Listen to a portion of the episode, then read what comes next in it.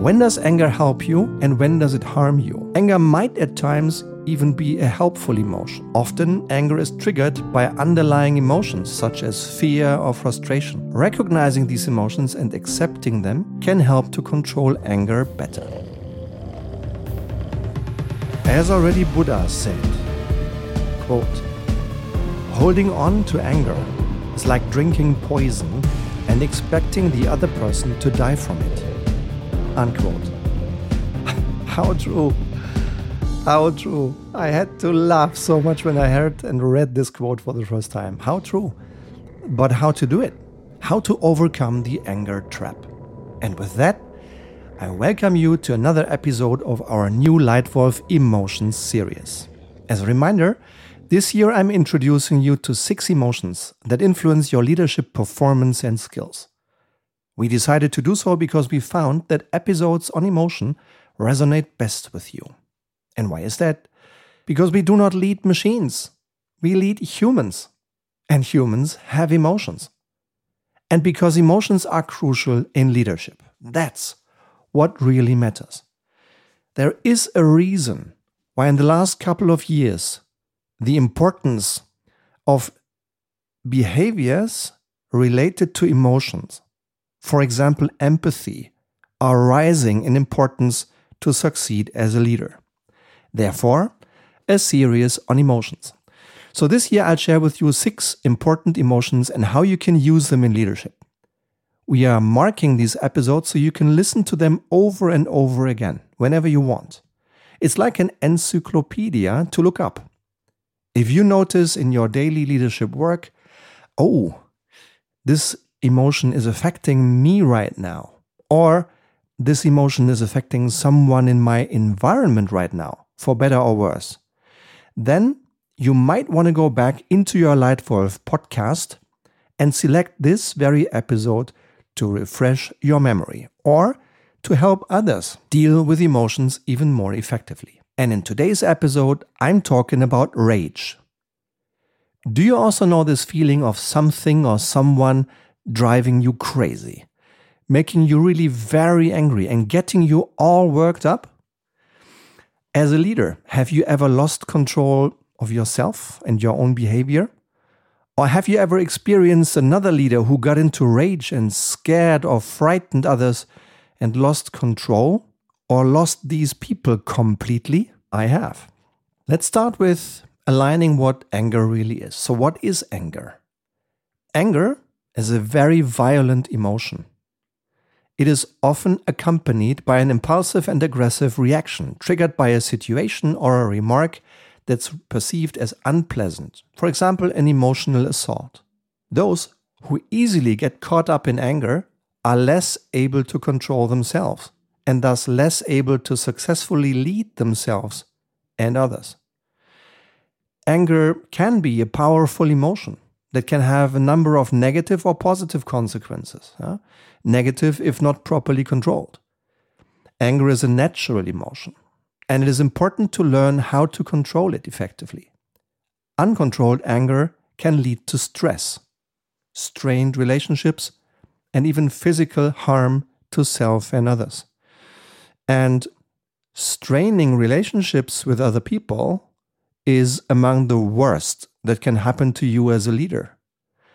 Uh, in my personal view, the most important currency you have as a leader is the trust others have in you, your investor, your line manager, your supervisory board chair, your subordinates, your peers, every single one around you you can only support them and influence them if they trust you. And if you are not able to keep their trust or earn even more trust because you don't control your anger, then you will get into trouble, right? So, and people around you, same thing, right? A little reference here. If you if you'd like to dwell deeper into the topic of trust, yeah, then please look up my Leitwolf podcast series. There is a particular one on trust. Yeah, it's important to earn people's trust, and therefore we have to control our anger, even if we are very angry inside. When does anger help you, and when does it harm you? Anger might at times even be a helpful emotion if it is expressed and managed appropriately.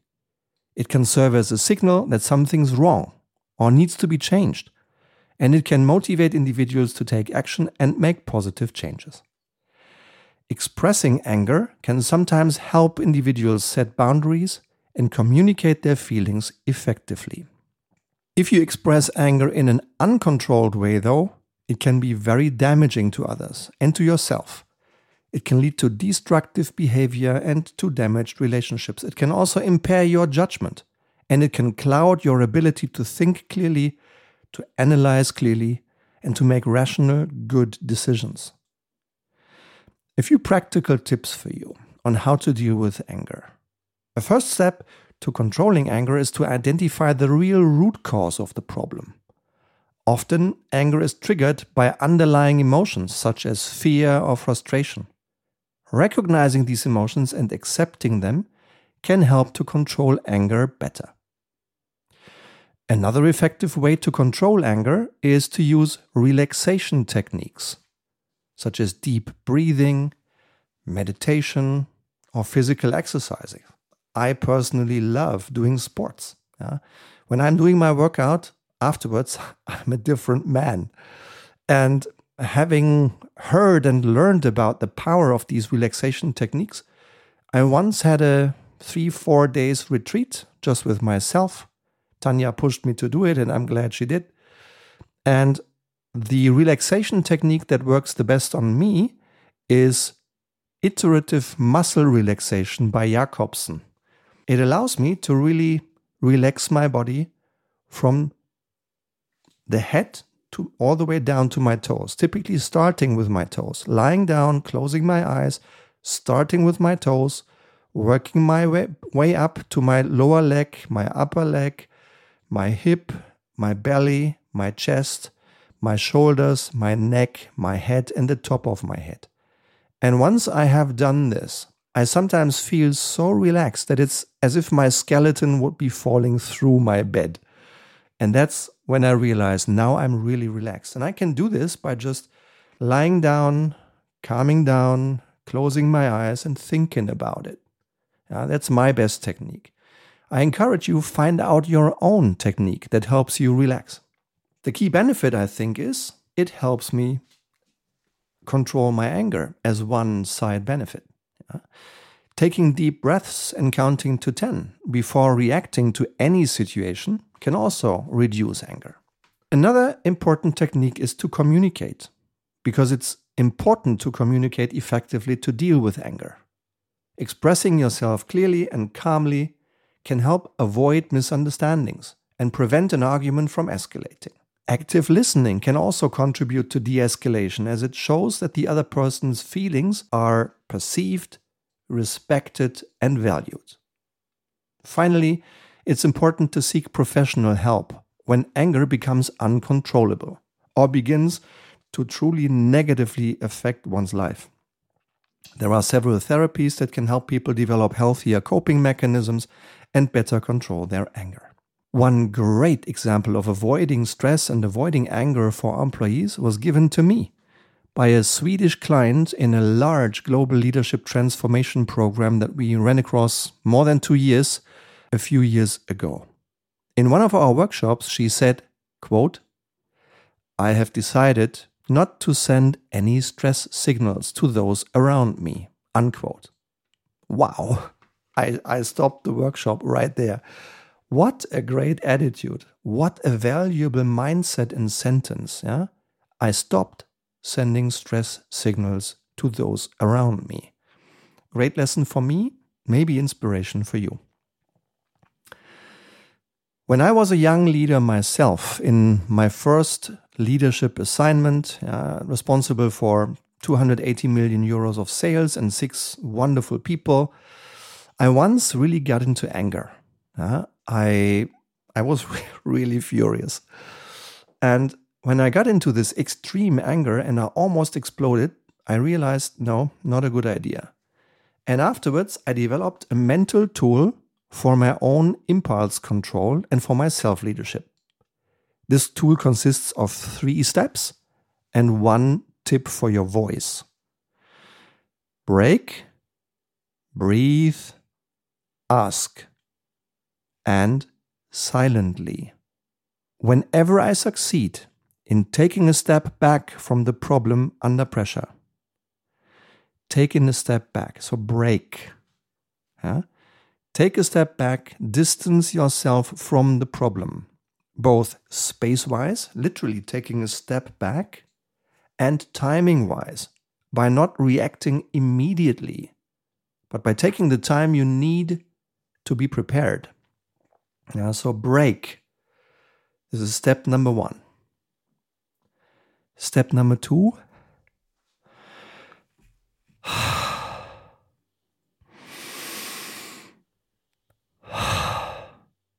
Breathe. Breathe. Why? Because taking a few deep breaths reduces your pulse, reduces your blood pressure, and increases the amount of oxygen in your mind. It improves your thinking and it calms you down, all just by breathing. And step three ask. Ask an open, insightful question into the middle of the problem that bothers you. And then have an open mind and listen actively. And I promise, most likely, in 99% of the cases, you will realize that at the bottom of the problem, there is a misunderstanding, which you will never find out by talking or accusing others. You can only find out by asking a good open question and then truly listening. So break, breathe, ask is my tip for you how to deal with anger when the anger is in yourself. And then one more tip lower your volume, lower your voice. Speak more silently than you normally would. Because by this, you further reduce the tension tension of the situation, tension of the topic, tension of the people involved. The moment is stressful anyway, and people are stressed anyway. So why not lower your voice and reduce the stress a little bit? Yeah? So break, breathe, ask, and ask silently. Whenever I succeed in taking a step back from a problem under pressure, taking a few deep, calm breaths, and then not talking myself, not saying anything, not justifying myself, not taking revenge, not accusing anybody else of their mistakes, but asking a specific question with the intent to understand, not to be understood, and asking it in a quiet voice. I get so much better results in much less time. So try it out. Break, breathe, ask in low voice. By the way, if you would like to learn and experience all crucial skills a leader needs to master for an entire year in close cooperation with me, then please take a look at the Leitwolf Academy in the show notes. In Leitwolf Academy, you get my very best knowledge from more than 30 years as a leader having been a leader of six, a leader of 12,000, and then founded my own first startup and now being in the process of founding my second. So I have quite some experience in different company contexts, and I'm sharing all of this knowledge with you. All my tools from 30 years and six live group coaching sessions with me along this one year, and exchange not only with me, but also with great leaders from many other industries. Some already signed up for their second year of Leitwolf Academy because they like it so much. I would be very glad to welcome you too soon in Leitwolf Academy. Summarizing today's topic. Although anger is a natural emotion, it's important to learn how to deal with it in order to avoid negative consequences.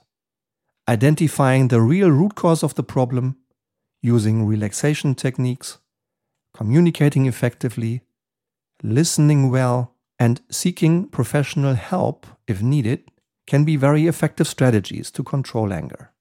And the technique to break, breathe, ask at low voice may help as well.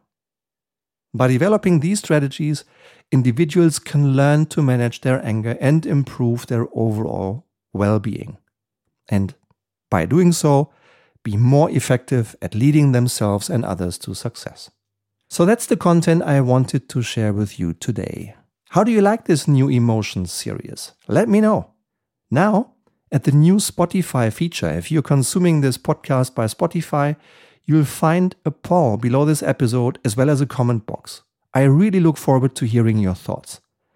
And now it's time to set the alarm clock again. The next episode of this format will be released on July the 6th in 2023. So I'm really looking forward to sharing with you the next emotion that's coming up in July. I hope and wish that this podcast today can make a difference for you, that you can turn this into positive impact for you. Feel free to share this episode, save it, join us again next time. And if okay for you, please leave us a star rating and a brief reference statement in your podcast streaming service. See you again in two weeks. Thank you very much for your time today. It was a pleasure to have you here. Yours, Stefan.